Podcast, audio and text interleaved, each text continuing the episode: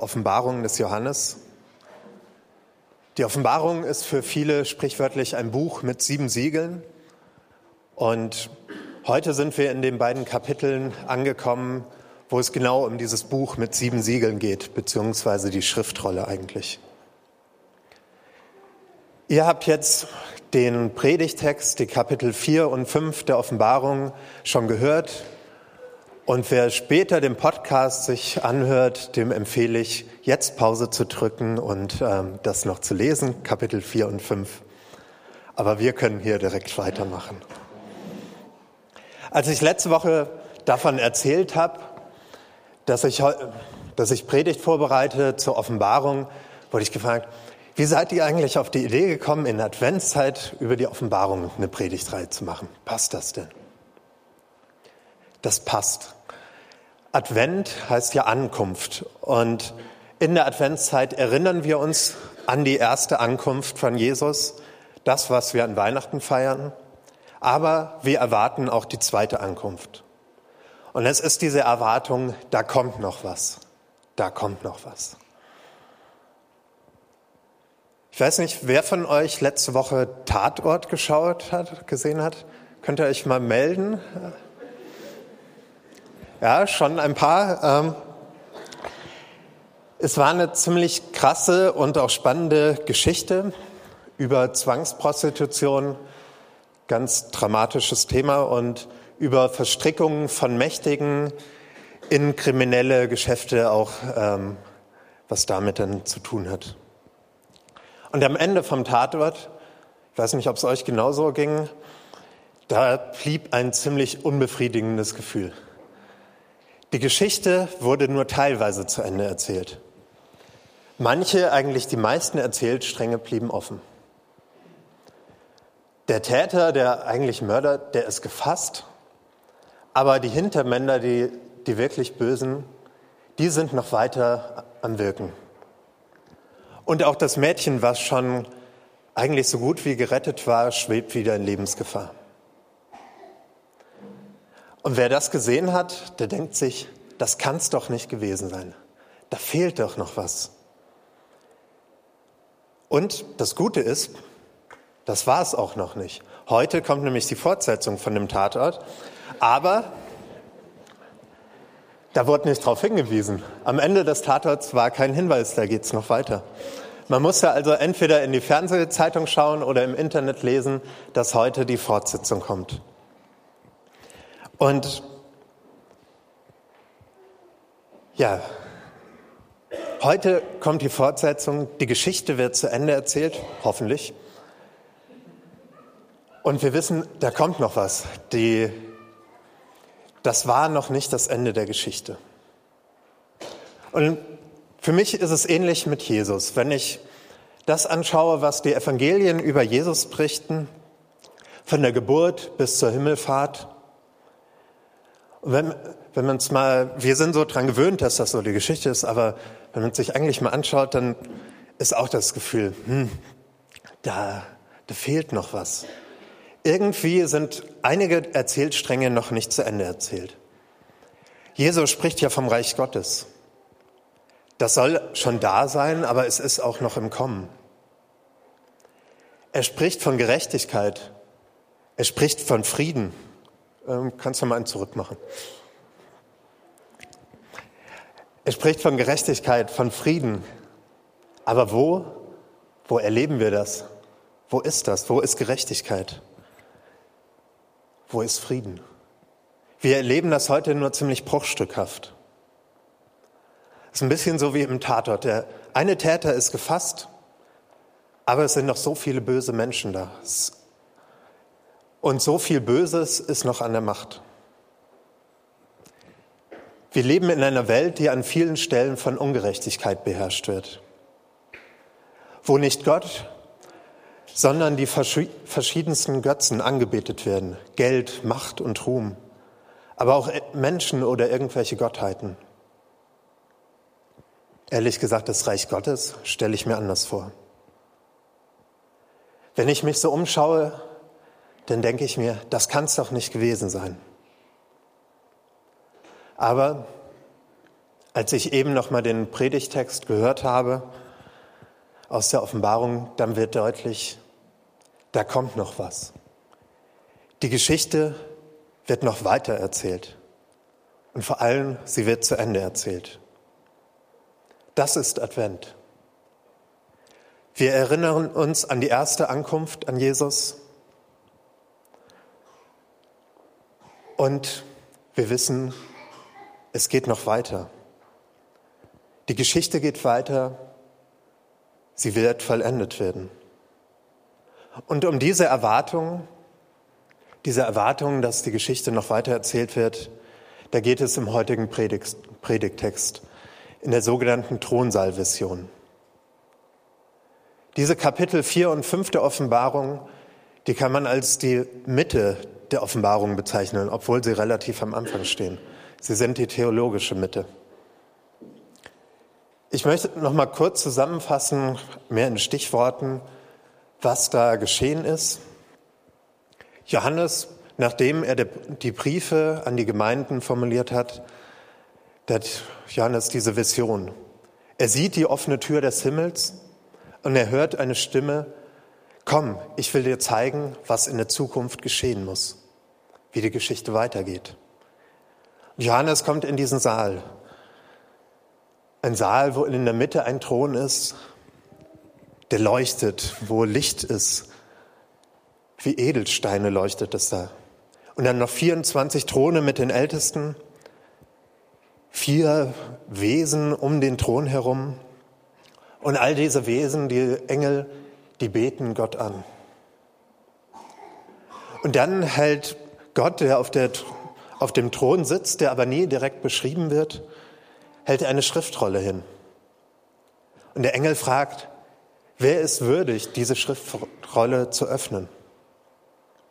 Und es findet sich keiner. Keiner im Himmel und keiner auf der Erde und keiner unter der Erde. Sodass Johannes ziemlich bitterlich anfängt zu weinen. Aber dann steht dort ein Lamm. Ein Lamm, das so aussieht, als ob es geschlachtet wäre. Und dieses Lamm, das geht zum Thron und nimmt, nimmt die Schriftrolle an sich. Und daraufhin werfen sich die vier Wesen und auch die 24 Ältesten vor ihm nieder und beten es an. Und in dieser Anbetung stimmen unzählige tausend mal tausend unendlich viele Engel ein. Und schließlich auch alle Geschöpfe im Himmel, auf der Erde und sogar im Totenreich. Das Thema dieses Abschnitts, dieser Vision ist Gottes ewige Herrschaft über die Erde, über seine ganze Schöpfung. Auch wenn es häufig so aussieht, als ob das Böse die Welt regiert, sollen die Christen sich nicht beirren lassen. In Wahrheit ist es Gott, der regiert. Und er wird bald seine Herrschaft endgültig aufrichten und vollenden. Wie gesagt, wir haben ja häufig auch dieses Gefühl, dass andere Mächte als Gott an der Macht sind. In den letzten Jahren wurde vor allem von den sogenannten Märkten gesprochen. Aber auch, wenn wir sonst in unseren Alltag schauen, dann sehen wir, dass da so viel Leid und so viel Ungerechtigkeit ist. Bei uns selbst, aber auch bei den Menschen um uns herum. Und in dieser Situation spricht Johannes mit diesem Text, da kommt noch was. Es geht noch weiter. Gott hat es in der Hand. Johannes will uns hier zeigen, was in der Zukunft kommen muss. Über welche Zukunft reden wir eigentlich? Geht es nur um die Ereignisse, die aus der Sicht des Johannes in der Zukunft liegen? Also inzwischen dann doch schon fast 2000 Jahre her? Oder ist das Beschriebene auch für uns Zukunft? Ich denke, hier und in der ganzen Offenbarung kommen diese verschiedenen Ebenen zusammen. Und man kann es gar nicht ganz auseinandernehmen. Wie Peter ja letzte Woche schon gesagt hat, es geht ja nicht um chronologische Abfolgen. Das können wir nicht eins zu eins auf die Geschichte übertragen. Aber was wir sagen können, auch über unsere Gegenwart, da hängt sozusagen schon die Zukunft Gottes. So ähnlich wie eine bedrohlich hängende Zimmerdecke, die jeden Moment einbrechen kann. Aber wann ist dieser Zeitpunkt? Wann wird die Geschichte vollendet? Wir wissen es nicht. Johannes nennt nicht den einen Tag, an dem das sein wird. Und eins kann ich euch sagen, es wird höchstwahrscheinlich auch nicht der kommende Freitag sein, wo ja angeblich die Welt untergehen soll, weil ein Kalender endet. Wir wissen den Zeitpunkt einfach nicht. Augustinus hat mal gesagt, Gott hat uns den einen Tag verborgen, damit wir alle Tage wachen. Gott hat uns den einen Tag verborgen, damit wir alle Tage wachen. Aber dieses, diese Vollendung, dieses Ende hat schon angefangen mit Ostern. Und seitdem ist Jesus am Kommen, das Reich Gottes kommt.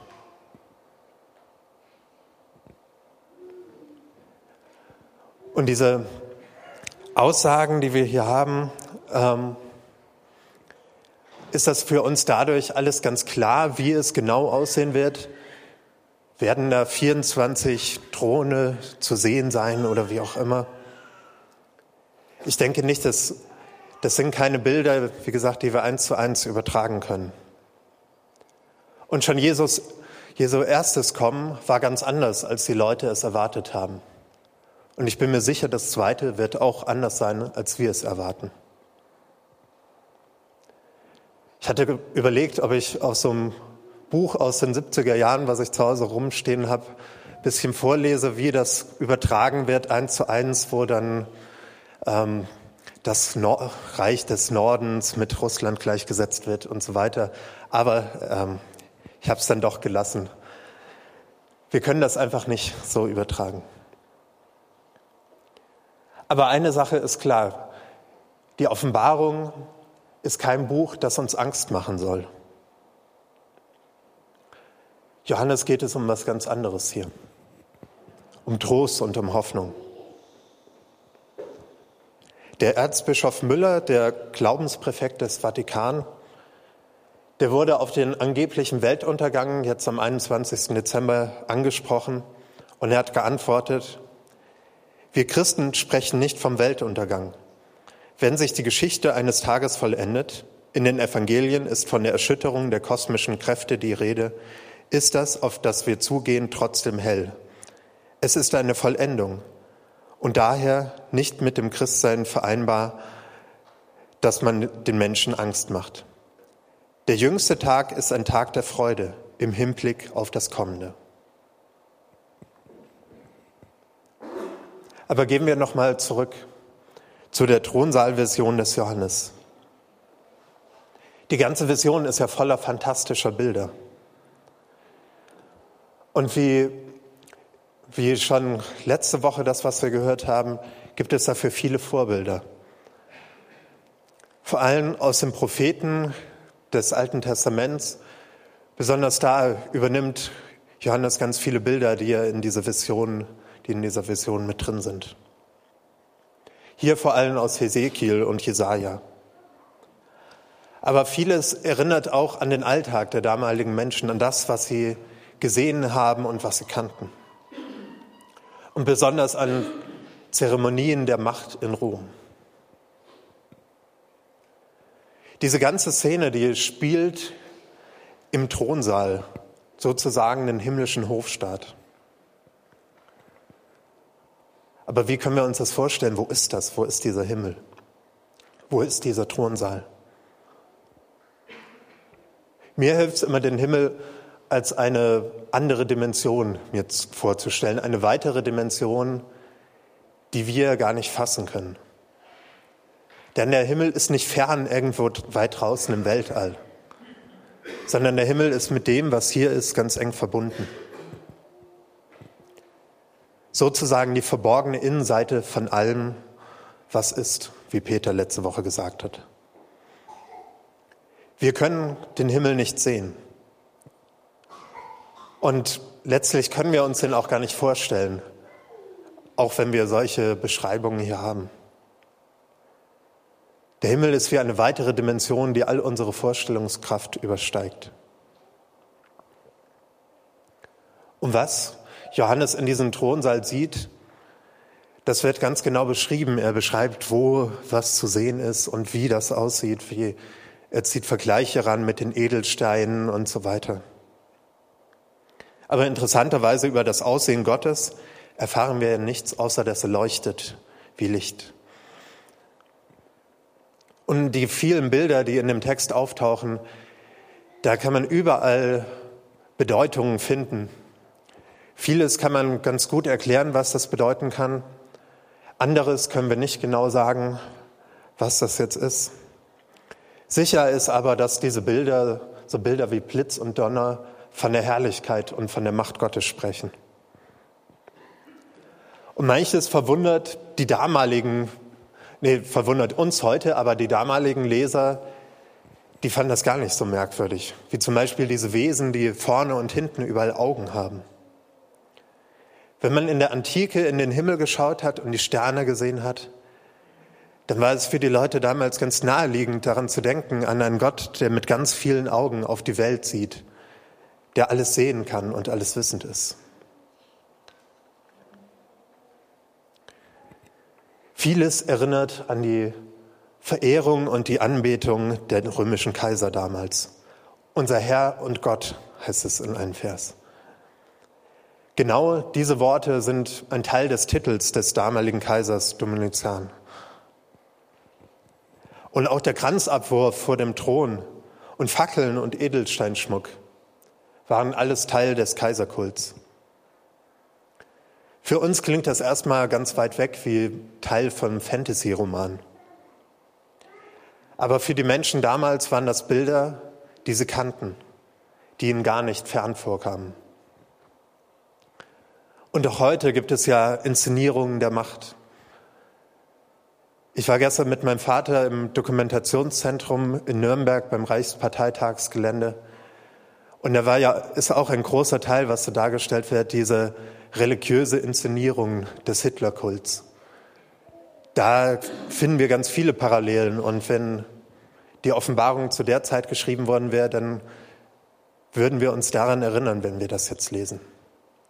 Aber auch heute gibt es das an vielen Stellen, dass Macht inszeniert wird. Und sogar dieses Buch mit sieben Siegeln war damals nichts Unbekanntes. Das Buch ist eine Schriftrolle von innen und außen beschriftet, mit sieben Siegeln versiegelt. Und im römischen Recht, da war es so ein Testament, das wurde von dem, sozusagen von dem Notar versiegelt und dann noch von sechs Zeugen, also sieben Siegel. Und es durfte dann nur vor Gericht geöffnet werden. Und mit der Öffnung trat es in Kraft. Und da man die Innenseite ja nicht lesen konnte, wurde auf die Außenseite die kurze Zusammenfassung geschrieben. Und auch hier bei dem, was Johannes berichtet, geht es weniger um das Lüften von Geheimnissen, die in diesem Buch drinstehen, sondern um das Inkrafttreten von dem. Und auch beim Kaiserkult gab es das, so eine Schriftrolle. Zur römischen Thronbesteigung gehörte es, dass man eine Schriftrolle überreicht bekam mit den kaiserlichen Urkunden. Und das Brechen der Siegel, das war der eigentliche Machtantritt. Der Inhalt wird dann ausgerufen, was in dieser Schriftrolle steht. Und die, die Beamten und alle, die in dem Saal sind, fangen dann an, den Kaiser zu loben und seinen Namen zu rufen. Und das setzt sich dann fort nach draußen. Alle, die es hören, die rufen seinen Namen. Und auch im Alten Testament finden wir eine Parallele, wo dem neuen König bei den Feierlichkeiten eine Schriftrolle oder ein Schriftstück vom Priester überreicht wird im Namen Gottes. An all diese Sachen erinnert die Schriftrolle mit den sieben Siegeln. Aber hier in der Szene ist das Problem, dass niemand würdig ist, dass sich niemand findet, der sie öffnen kann. Kein Mensch, kein Engel und auch bei den Toten im Totenreich ist niemand zu finden. Johannes fängt an zu weinen. Er weint als Mensch für alle Menschen, denn kein Mensch ist würdig. Aber dann wird ihm gesagt, dass da jemand kommen wird und dieser jemand wird mit den klassischen Messias-Titeln beschrieben. Löwe aus dem Stamm Juda, Spross aus der Wurzel Davids. Und dann sieht er es, das Lamm. Das Lamm sieht aus, als ob es geschlachtet wäre, also ein Opferlamm. Und damit ist ganz klar, wen, wer hier gemeint ist. Das ist Jesus Christus, der sich am Kreuz geopfert hat. Aber gleichzeitig wird das Lamm auch mit sieben Hörnern dargestellt. Hörner sind ein Zeichen der Macht und die sieben, ein Zeichen, sieben Hörner dann Allmacht. Jesus wird auch als der Auferstandene dargestellt, der, der Macht hat. Und die sieben Geister, das ist der Heilige Geist. Das Lamm bekommt hier also göttliche Attribute. Man sieht, Gott und das Lamm gehören ganz eng zusammen. Und allein dieses Lamm ist würdig, die Rolle in Empfang zu nehmen. Das ist das Lamm, was Jesus, äh, was Johannes hier sieht.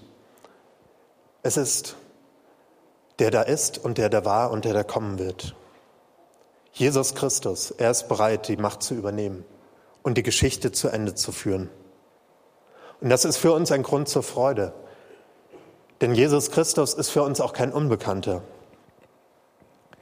Es ist der Jesus, der Christus, der gekommen ist. Sein Leben, Sterben und Auferstehen. Es ist der Christus heute, den wir im Heiligen Geist erleben können. Und der gleiche Christus auch morgen, der kommen wird. Jesus wird kommen, um die Machtfrage endgültig zu klären und um Himmel und Erde neu zu machen. Und das ist es, was die Engel und die Wesen im Thronsaal erkennen. Sie fangen an, das Lamm zu loben, es anzubeten. Zunächst die Wesen direkt im Thronsaal, dann alle Engel im Himmel und dann alle Geschöpfe im Himmel und auf der Erde. Lebende und Tote, Menschen, Tiere, Engel, alle. Und das erinnert ja wieder an diese römische Zeremonie, wenn ein neuer Kaiser berufen wurde, wo zuerst die in, im Palast, im Thronsaal ihn gelobt haben und dann verbreitet sich die Nachricht und sie wird verbreitet ganz bewusst in, das, in die ganze Stadt und ins ganze Land und der Kaiser wird gelobt. Auf zwei kleine Dinge, die hier in dem Lob angesprochen werden, möchte ich hinweisen. Es sind noch ganz viele andere Sachen drin, die sehr spannend sind und die auch in unseren Lobpreisliedern immer wieder auftauchen. Das eine, auf das ich hinweisen möchte, ist diese Schale, die goldene Schale mit dem Weihrauch. Der Weihrauch, heißt es hier, das sind die Gebete der Heiligen.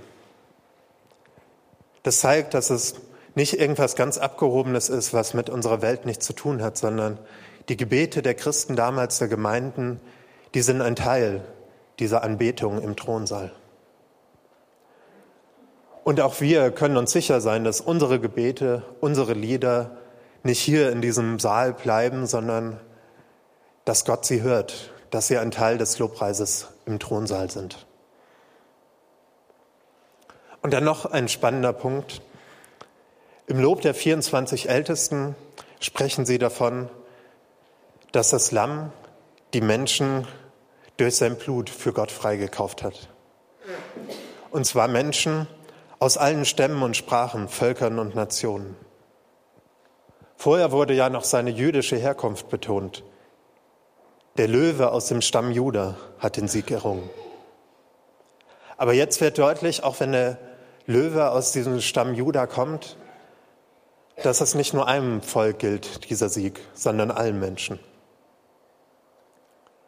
Durch Christus ist es möglich, dass die Gräben zwischen den Völkern überwunden werden und dass sich alle Menschen, alle Völker gemeinsam vor ihm verbeugen.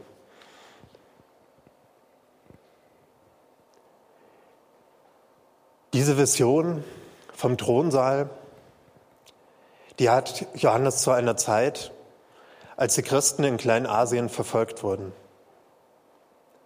Johannes selbst war verbannt auf einer Insel.